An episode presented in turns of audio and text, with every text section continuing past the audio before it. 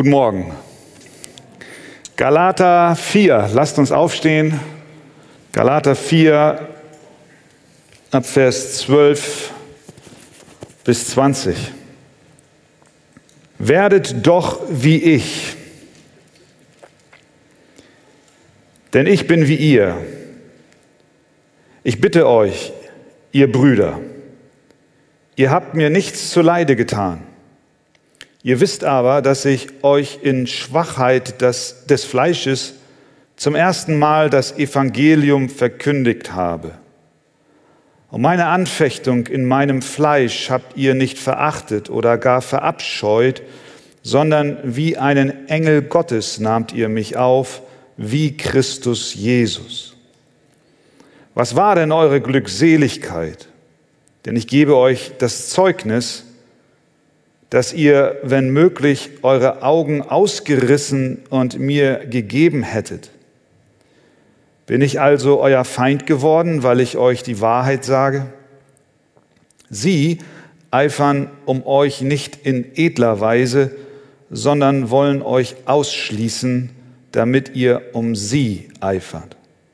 Das Eifern ist aber gut, wenn es für das Gute geschieht, und zwar alle Zeit, nicht nur, wenn ich bei euch anwesend bin.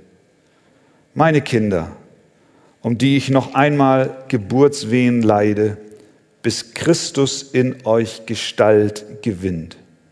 Wie gerne wollte ich jetzt bei euch sein und in anderem Ton zu euch reden, denn ich weiß nicht, woran ich mit euch bin. Amen. Nehmt doch gerne Platz. In unserer Predigtreihe durch den Galaterbrief haben wir bisher Paulus gesehen, wie er das Evangelium der Gnade von Jesus Christus gegen den Einfluss der Gesetzeslehrer verteidigte. Die wollten nämlich, dass ein zum Glauben gekommener Heide unbedingt noch Taten und Werke vollbringen muss, damit er wirklich gerettet wird. Und Paulus hat gesagt, nein, nein, nein. Wir werden gerettet allein aus Gnade durch den Glauben. Und Paulus war sehr, sehr scharf und sehr vehement bisher in, in seinem Ton, den er hier angeschlagen hat, um den Galatern deutlich zu machen, hier geht es nicht um eine Nebensächlichkeit, sondern um den Kern des Evangeliums, mit dem alles steht und alles fällt. Er hat in seinen Worten sehr deutlich gemacht, was er von ihrem Abweg hält. Galater 3.1. O ihr unverständigen Galater, wer hat euch verzaubert?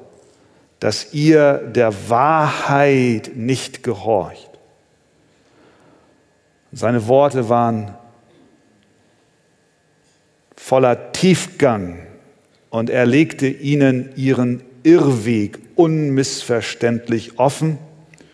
Wir sahen ihn bis heute hier als einen brillanten Theologen, der tiefgründig im Wort studierte, um ihnen die Wahrheit vorzustellen und sie zu warnen.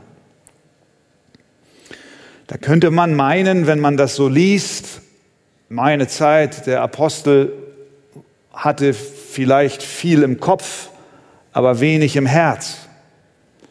Aber hier jetzt ab Vers 12 sehen wir, dass sich die Art und Weise, wie er mit den Galatern spricht, ändert, sich ändert. Denn jetzt ist da plötzlich ja noch mehr Gefühl drin, mehr, mehr Empathie, ein Mitleiden mit ihnen. Und das merken wir zum Beispiel an den Ausdrücken wie in Vers 12. Er nennt sie jetzt Brüder. In Vers 19 nennt er sie jetzt meine Kinder.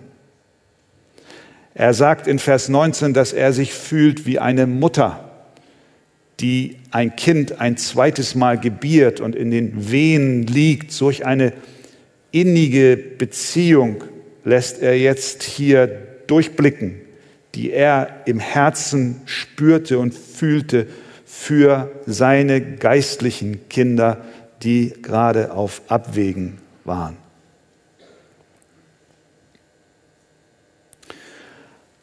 Anhand seiner Worte und der Verse, die wir heute gelesen haben, können wir etwas lernen über das Verhältnis einer Gemeinde zu ihrem Pastor oder auch von dem Verhältnis eines Pastors zur Gemeinde.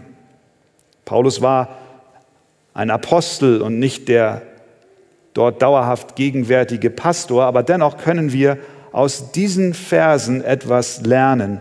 Und deswegen habe ich die Predigt überschrieben mit dem Titel Die Gemeinde und ihr Pastor. Das Erste, was wir sehen, ist, dass der Pastor ein Vorbild der Herde sein soll. Vers 12. Werdet doch wie ich, schreibt er. Was meint Paulus damit? Werdet doch wie ich. Sicherlich sollen sie ihm nicht im Auftritt und im Stil oder in Kleidung noch Frisur nachahmen. Nein, es geht ihm um etwas ganz anderes. Er möchte, dass sie ihm in seinem Glauben nachahmen und dass sie wie er zu der Überzeugung gelangen, dass allein das Evangelium von Jesus Christus uns zu eigen wird durch den Glauben und nicht noch durch Glauben plus Werke. Das hatte er zutiefst verinnerlicht, das war seine feste Überzeugung, das war das offenbarte Wort Gottes an ihn. Und in seiner apostolischen Autorität hat er dieses Evangelium verkündigt und nun sah er es unter Attacke und er sah, wie die Gemeinde in eine Knechtschaft und in eine Sklaverei unter ein menschengemachtes Gesetz geführt wurde. Und er sagt, jetzt werdet doch wie ich. Folgt mir nicht in meinem Kleidungsstil, sondern folgt mir in meinem Glauben. Er war sich der Sache so sicher, dass er sagt, ich bin ein Vorbild für euch. Und er empfahl ihnen, ihm nachzuahmen. Das sollten alle geistlichen Leiter so handhaben. Und wenn ich so etwas sage, dann muss ich ehrlich sagen, zitter ich innerlich, weil da eine große Verantwortung mit verbunden ist für jeden, der am Wort dient. Und ich mich kritisch fragen muss, bin ich ein Vorbild im Glauben? Aber es ist die Anforderung an Pastoren und Älteste, so schreibt es Petrus im 1. Petrus 5, hütet die Herde Gottes bei euch, nicht als solche, die über das ihnen zugewiesene herrschen, sondern indem ihr Vorbilder der Herde seid. Diese Vorbildfunktion übte Paulus nicht nur innerhalb der Gemeinde aus, sondern er benutzte es auch als ein evangelistisches Instrument. Als er vor König Agrippa stand, in Fesseln gebunden, und ihm erzählte, wer Jesus Christus ist, sagte Agrippa, es fehlt nicht mehr viel und du überredest mich, ein Christ zu werden. Könnt ihr euch erinnern? Und dann sagte Paulus als Antwort, ich wünschte mir von Gott, dass über kurz oder lang nicht allein du, sondern auch alle, die mich heute hören, solche würden, wie ich bin. Mit anderen Worten, sich an mir ein Beispiel nehmen, mich zum Vorbild nehmen. König, ich möchte nicht, dass du ein Gefangener wirst, so wie ich hier, sondern ich möchte, dass du ein Christ wirst, so wie ich hier. Ich weiß nicht, wie es dir geht. Oft zögern wir und trauen uns kaum, so etwas zu sagen. Hast du schon mal deinem Nachbarn gesagt, werde so wie ich? Oh, vielleicht nicht. Aber vielleicht solltest du das. Sag ihm doch mal. Nimm dir mal ein Beispiel an mir. Nicht, nicht im Stil, nicht in den Schwächen, im Glauben. Nimm dir ein Beispiel an mir. Werde wie ich. König, werde wie ich, sagt Paulus. Wenn wir Jesus Christus folgen und von ihm erfüllt sind, das Glück der Erlösung erlebt haben, ein erfülltes Leben von Gott geschenkt bekommen haben, Sinn im Leben empfangen haben, Freude über Erlösung spüren und wir eine ganz neue Lebensqualität durch den Glauben geschenkt bekommen haben, ist es dann nicht ganz natürlich, dass wir unserem Nächsten sagen, werde wie ich. Guck mal, was Gott in meinem Leben getan hat. Ahme mir nach. Das ist, was Paulus hier vorgelebt hat. Und insofern erweitere ich den Kreis von dem Pastor als Vorbild und sage ja, auch du und ich auch und wir alle sollen Vorbilder im Glauben sein und andere einladen, uns in dieser Weise nachzuahmen. Aber das ist nicht alles, denn der Vers geht weiter. Vers 12. Werdet doch wie ich, denn ich bin wie ihr, sagt er. Auch hier bekommen wir einen Hinweis, wie das Verhältnis zwischen einem Pastor und einer Gemeinde sein soll, zwischen einem geistlichen Leiter und einer Gemeinde. Der geistliche Leiter, der Pastor, der Älteste, der Hauskreisleiter, wo immer wir auch stehen, er soll nicht abgehoben sein, nicht distanziert, sondern er soll einer von denen sein, denen er dient. Werdet doch wie ich, denn ich bin wie ihr. Und so war es bei Paulus. Der hochgestochene, hochintellektuelle Theologe, der alle anderen in den Schatten gestellt hat, war trotzdem nahbar. Wir merken es hier an seinen Worten. Sein Herz schlug. Er wusste, wo die Nöte und Sorgen der Galater waren. Warum? Weil er war wie sie. Was meint es? Was bedeutet das? Er war, obwohl er ein Jude war, zu ihnen nach Galatien gekommen und wurde für sie wie ein Heide. Er predigte nicht nur, dass es das Gesetzeswerk nicht mehr nötig hat, um Errettung zu bekommen und dass die Speisegesetze durch Christus Erfüllung erfunden haben, sondern er lebte es, als er dort zu ihnen kam, auch vor. Er nahm ihren Speiseplan an. Vielleicht änderte er so seine Kleidung sogar, das weiß ich nicht. Er stellte sich auf sie ein. Er tat das eigentlich Undenkbare als ein Jude. Und er drückt es den Korinthern wie folgt aus. Den Juden bin ich wie ein Jude geworden, damit ich die Juden gewinne. Denen, die ohne Gesetz sind, also das sind die Heiden, bin ich geworden, als wäre ich ohne Gesetz, damit ich die gewinne, die ohne Gesetz sind. Den Schwachen bin ich ein Schwacher geworden, damit ich die Schwachen gewinne. Werdet doch wie ich, Vers 12, denn ich bin wie ihr. Paulus weiter im 1. Korinther, ich bin allen alles geworden, damit ich auf alle Weise etliche rette. Dies aber tue ich um des Evangeliums willen.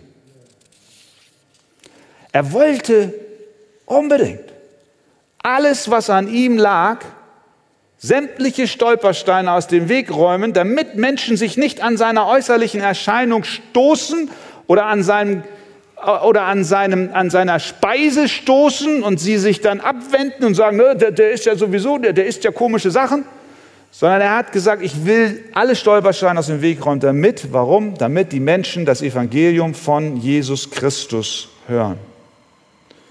Und das ist das Ziel eines Dieners Gottes. Er er soll sich nicht in den Elfenbeinturm zurückziehen, sondern er soll unbedingt einer von denen sein, denen er dient.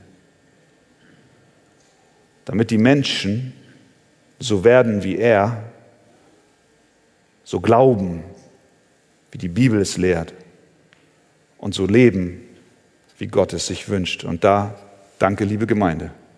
Danke, dass ihr betet. Für mich und auch für die Pastoren, die Ältesten, auch für die Hauskreisleiter, dass ihr betet, Herr, gib ihnen Gnade, dass sie ein Vorbild sind, dass sie nicht nur Worte machen, sondern wirklich auch so leben. Also, erstens, der Pastor, Vorbild der Herde. Zweitens, ich habe es genannt, es kommt nicht auf das Aussehen an.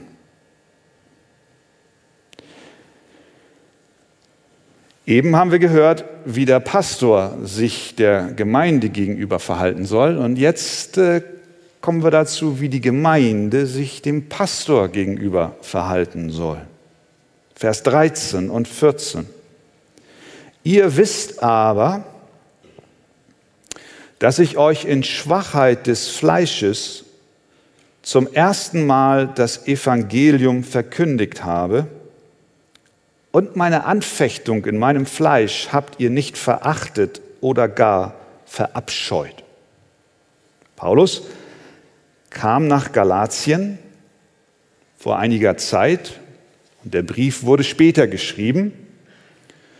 Und er sagt hier mit anderen Worten, ihr wisst doch noch, liebe Galater, wie ich körperlich eingeschränkt war, als ich das erste Mal bei euch war und das Evangelium gepredigt habe. Und liebe Galater, ich, ich lobe euch dafür, dass ihr, als ihr mich saht, euch nicht abgewandt habt. Nun, sagst du ja, warum sollten sie sich denn abwenden? Weil aus dem Kontext und auch aus anderen Bibelstellen deutlich wird, dass Paulus bei seiner Ankunft dort und überhaupt sehr krank gewesen sein muss. Wir wissen nicht genau, was es war, er selber schreibt ja auch von einem Pfahl im Fleisch. Es gibt Ausleger, die sagen, es könnte eine infektiöse Krankheit gewesen sein. Andere sagen Malaria. Wir wissen es nicht. Er muss auf jeden Fall krank gewesen sein. Und diese Krankheit hatte auch Auswirkungen auf seine äußere Erscheinung. Wir können platt sagen, er, er muss hässlich gewesen sein. Aber richtig hässlich. Seine Augen waren offensichtlich betroffen. Er schreibt in Vers 15, ich gebe euch das Zeugnis, dass ihr, wenn möglich, eure Augen ausgerissen und mir gegeben hättet. Ein Hinweis darauf, dass irgendwas nicht stimmte mit seinen Augen. Er schreibt in Kapitel 6, Vers 11, seht, mit welchen großen Buchstaben ich euch geschrieben habe mit eigener Hand. Konnte er nicht mehr gut gucken, hat große Buchstaben genommen.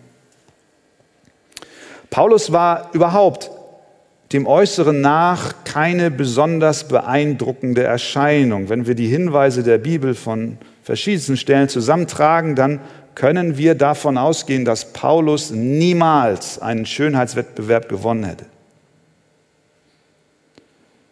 Israels Next Topmodel nicht mit Paulus.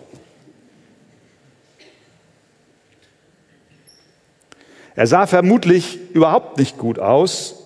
Weder seine physische Erscheinung noch seine Stimme noch seine Rede kam unbedingt gut an. Er selbst berichtet von einem Neudeutsch Leserbrief, den er bekommen hat, wie jemand über ihn urteilte. Der hört sich wie folgt an, Paulus selbst, denn die Briefe, sagt einer, also die Briefe, die Paulus geschrieben hat, sagt einer zu ihm, sind gewichtig und stark, die sind gut. Aber die leibliche Gegenwart ist schwach und die Rede verachtenswert.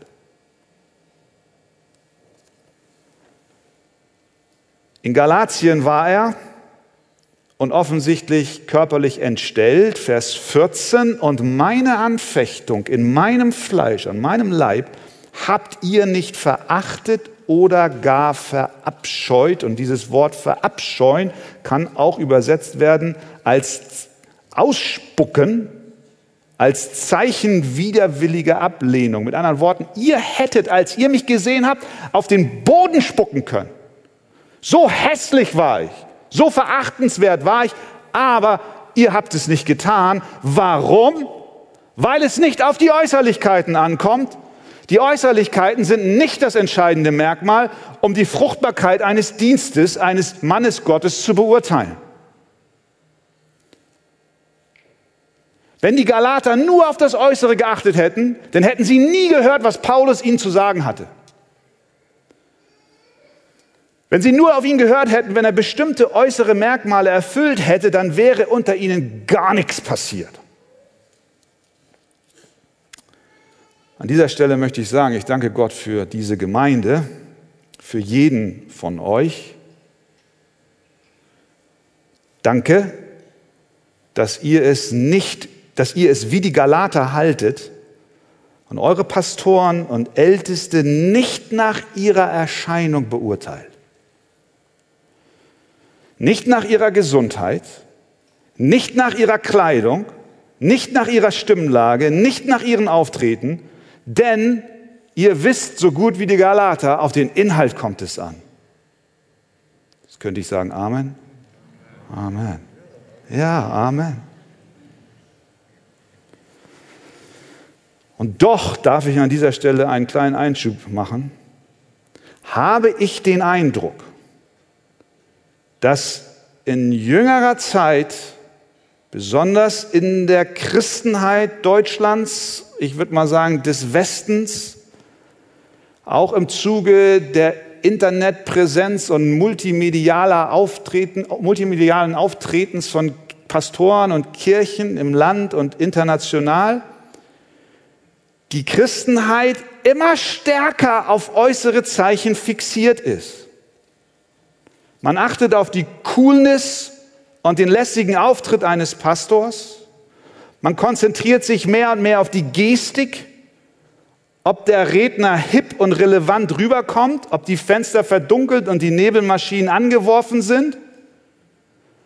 Und manch eine Predigt, die ich schon gesehen habe, gleicht eher einem Stand-up-Comedian, als dass sie die Wahrheit Gottes proklamiert und verkündigt.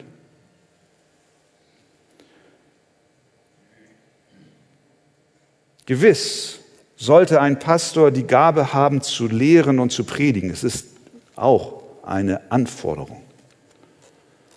Und auch seine Persönlichkeit ist nicht unwichtig. Doch wenn wir nur noch über die Gaben sprechen, statt über die Treue zu Jesus und zu seinem Wort, dann stimmt etwas nicht. Entscheidend ist doch, ob ein Diener Gottes treu und in der Kraft des Heiligen Geistes das Wort Gottes verkündigt. Und deswegen sollte eine Gemeinde, ja kein Christ, Niemand sollte vorrangig auf die äußere Erscheinung des Pastors oder der Kirche achten, obwohl wir Liebe ins Detail stecken wollen. Aber am Ende ist es nicht der Raum.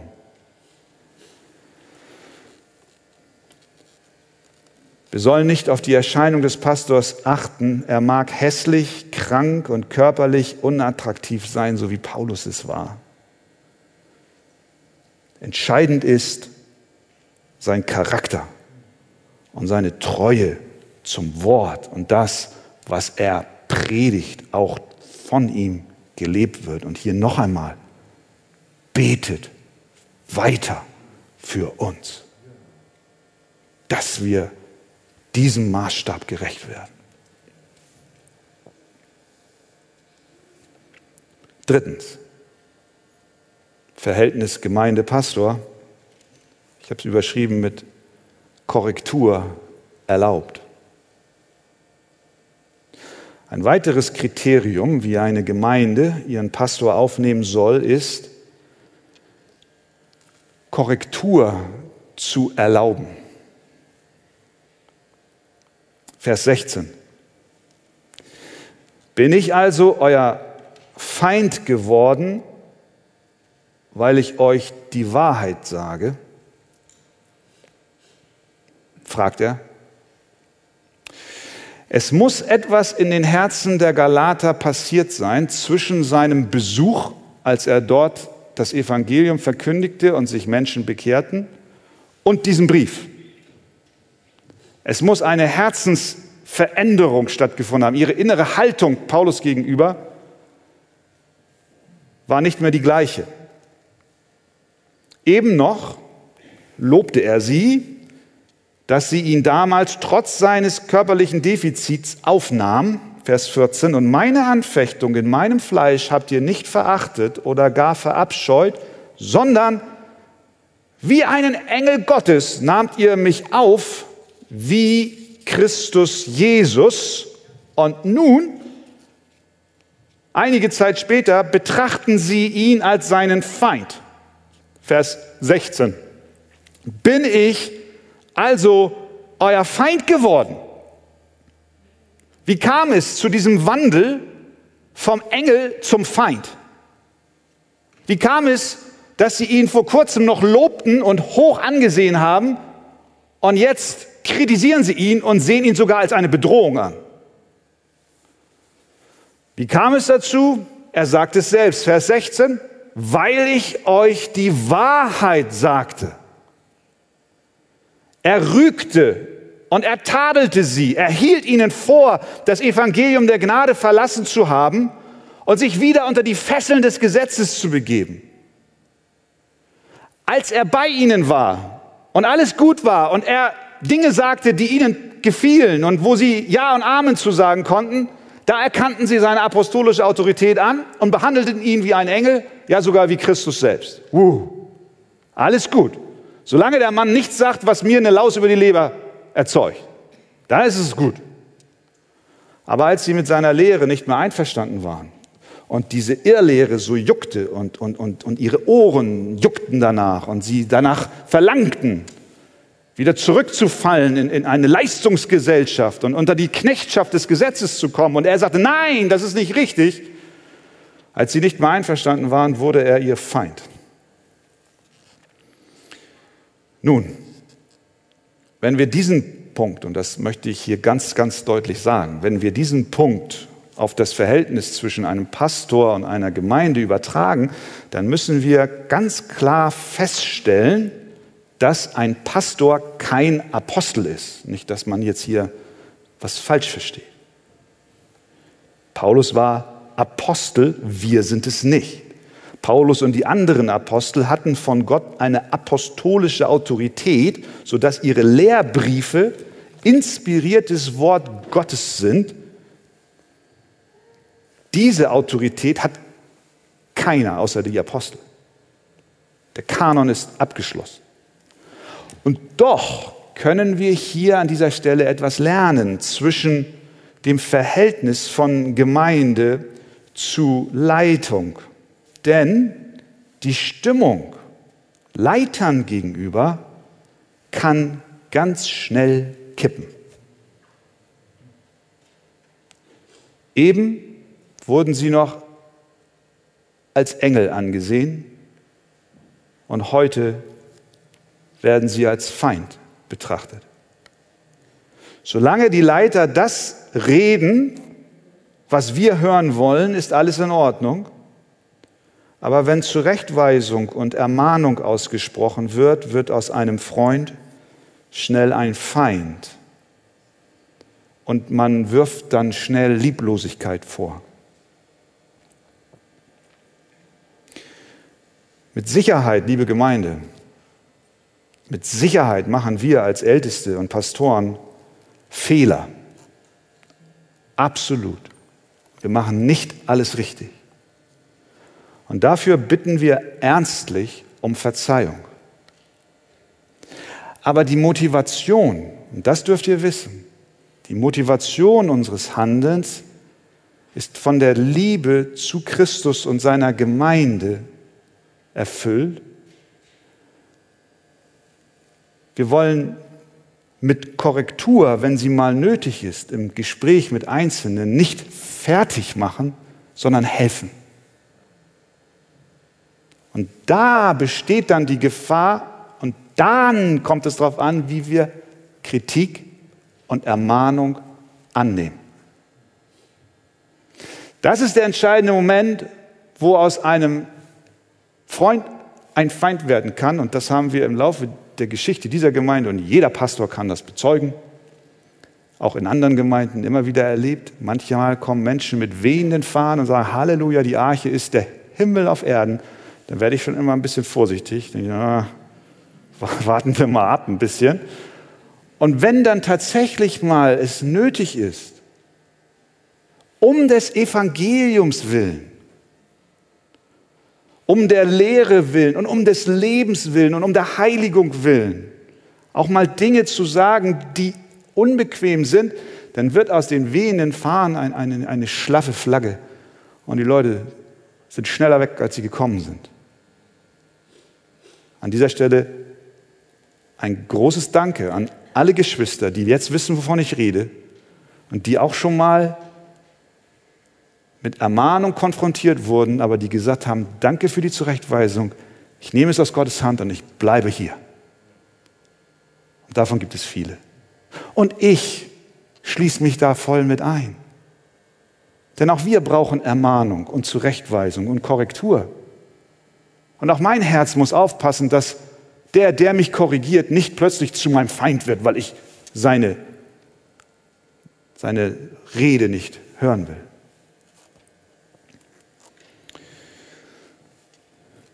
Kritik tut manchmal weh, aber es gilt Sprüche 27, Vers 5 und 6.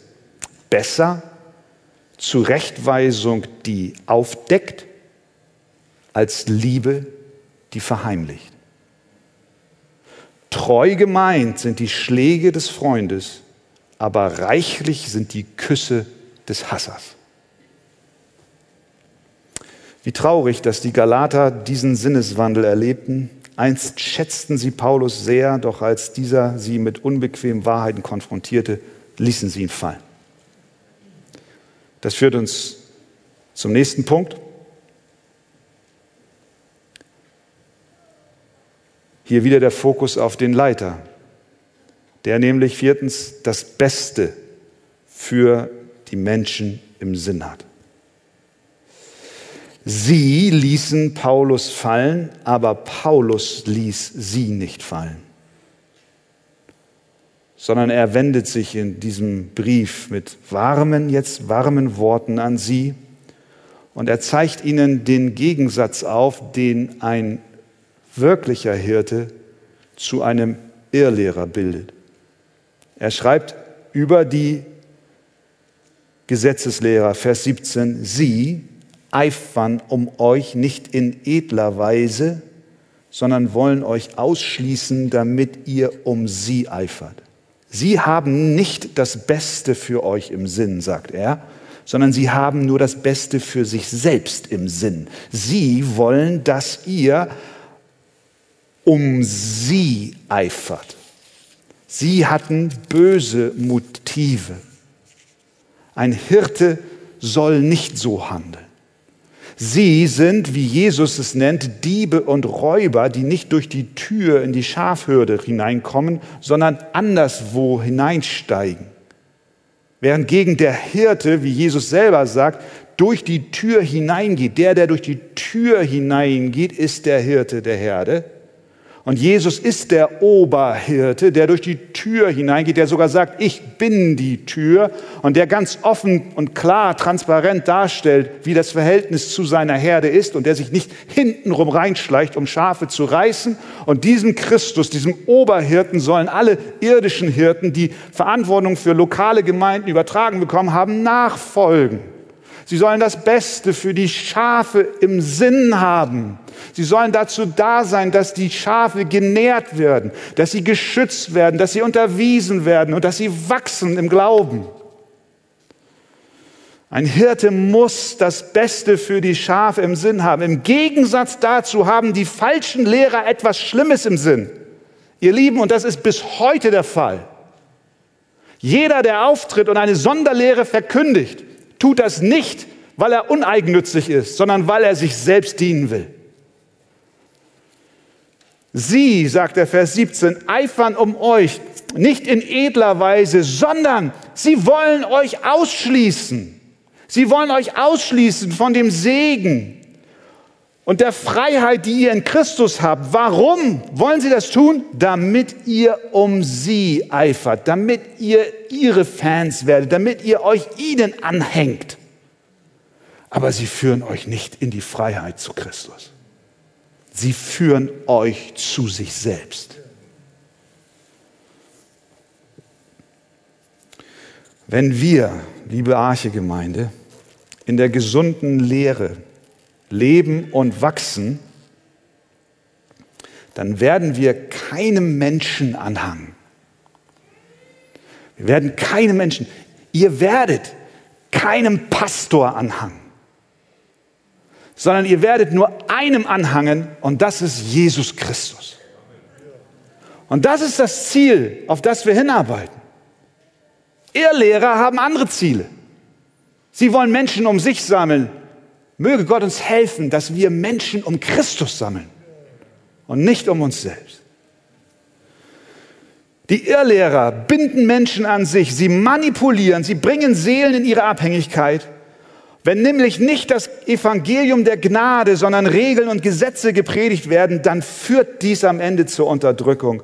Aber das Evangelium der Gnade macht uns frei und führt uns zu Christus und zu seinem Wort und wir können einander in die Augen schauen, wir dürfen einander in Liebe korrigieren und wir gehen gemeinsam den Weg zum Himmel. Ein besseres Ziel gibt es nicht mehr. Und dann kommt Paulus und sagt, und jetzt, ihr lieben Galater, jetzt passt mal auf.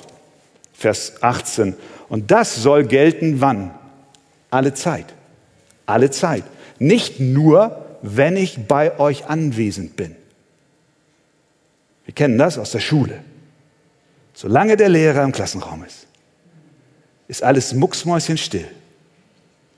Wenn der Lehrer gut ist. Es gibt ja auch Schlappschuh. Nein, gibt es nicht. Kaum hat der Lehrer den Raum verlassen. Wer von euch war nicht auch einer von diesen bösen Buben und Mädels? Dann tanzten wir doch alle auf den Tischen. Naja, nicht alle, aber einige. So ist das mit uns. Solange der Lehrer da ist, läuft alles gut. Aber Paulus sagt, was, wisst ihr was? Mir geht es doch nicht darum, dass ihr, dass ihr nur, während ich da bin, meiner Lehre folgt und das Gnadenevangelium annimmt und wenn ich dann weg bin, dann fallt ihr wieder zurück. Sondern es soll doch so sein, dass wenn ich weg bin, ihr dasselbe noch glaubt, was ich euch zuvor schon gesagt habe. Es soll doch ins Herz fallen. Petrus hat dasselbe Anliegen, 2. Petrus 1,15. Ich will aber dafür Sorge tragen, dass ihr euch nach meinem Abschied jederzeit diese Dinge in Erinnerung rufen könnt. Und das, ist, das gehört zu dem Punkt dazu. Der, der Pastor will das Beste für die, für die Menschen, denen er dient. Er, er hat das Anliegen, nicht um sich Menschen zu sammeln, sondern sie zu Christus zu führen. Und er hat das Anliegen, dass selbst wenn er weg ist, sie sich daran erinnern, was sie gelernt haben, als er da war. Und ich sage, ich sage, ich sage, und ich, ich meine das auch jetzt für mich persönlich, das ist eines meiner immer wiederkehrenden Gebete, Herr, hilf mir, ganz konkret, dass wenn mein Leben wieder mal in Turbulenzen gerät, ich in Anfechtungen gerate, ich Widerstände habe und wisst ihr, was ich auch manchmal bete? Wenn ich auf dem Sterbebett liege und keiner mehr da ist, möge dann mein Glaube mich tragen. Möge Christus da sein. Was nützt es, wenn wir nur, wenn wir nur zusammenkommen, nur, wenn, wir, wenn wir den Glauben nur leben, wenn wir hier zusammen einander beobachten? Aber was ist, wenn, wenn das Amen gesagt wurde? Und wir gehen raus in die Woche rein. Du allein. In deinem Zimmer. Abends um neun. Was machst du? Wenn kein Bruder, wenn keine Schwester, wenn kein Hauskreisleiter, wenn kein Pastor uns sieht, wenn alle den Klassenraum verlassen haben und du allein zurückbleibst, wie lebst du dann? Der Pastor will das Beste. Und deswegen zum Schluss sagt er in Vers 19 dies. Meine Kinder, um die ich noch einmal Geburtswehen leide, bis Christus in euch Gestalt gewinnt. Hier wird noch einmal unterstrichen, dass es ihm nicht darum ging, Menschen um sich zu sammeln, sondern dass Christus in ihnen Form annimmt. Das ist der Wunsch eines jeden, der am Wort dient. Christus soll Gestalt gewinnen. Darum geht's. Darum geht's. Es geht um ihn. Es geht um unseren Erlöser. Es geht um seine Ehre. Es geht um seine Herrlichkeit. Wir werden verwandelt in sein Bild. Und das ist, worum Paulus hier rang. Und er beschreibt seine Empfindungen wie die einer Mutter, die ein Kind, was sie schon einmal geboren hat, noch einmal gebären muss. Warum? Weil bei der ersten Geburt sie ihre Wiedergeburt erlebten, als er dort in Galatien war, aber sie dann vom Weg abkamen und ein Schmerz in dieses Mutterempfinden bei Paulus hineinstach und er um sie kämpfte und sagte, wisst ihr was, und jetzt korrigiere ich euch und während ich euch korrigiere, schmerzt es mich so sehr, als würde ich euch noch einmal gebären müssen. Warum? Weil ihr euch mit so viel Unsinn beschäftigt. Deswegen leide ich. Und ich leide so lange, bis Christus in euch Gestalt gewinnt. Und das ist das Gebet auch von mir, dass Christus in mir Gestalt gewinnt. Und dass er mehr und mehr Gestalt gewinnt in dem Leben der Arche-Gemeinde, in deinem Leben, in deinem Herzen. Dass wir mit Johannes sagen, er muss wachsen, ich aber muss abnehmen. Tragen wir die Barmherzigkeit Jesu, die Form und Gestalt Jesu in uns, seine Barmherzigkeit, seine Liebe, seine Sanftmut, seine Güte, aber auch seine Gerechtigkeit, aber auch seinen Gehorsam in uns Lasst uns beten, dass Christus in uns Gestalt annimmt. Zur Ehre unseres Herrn. Amen.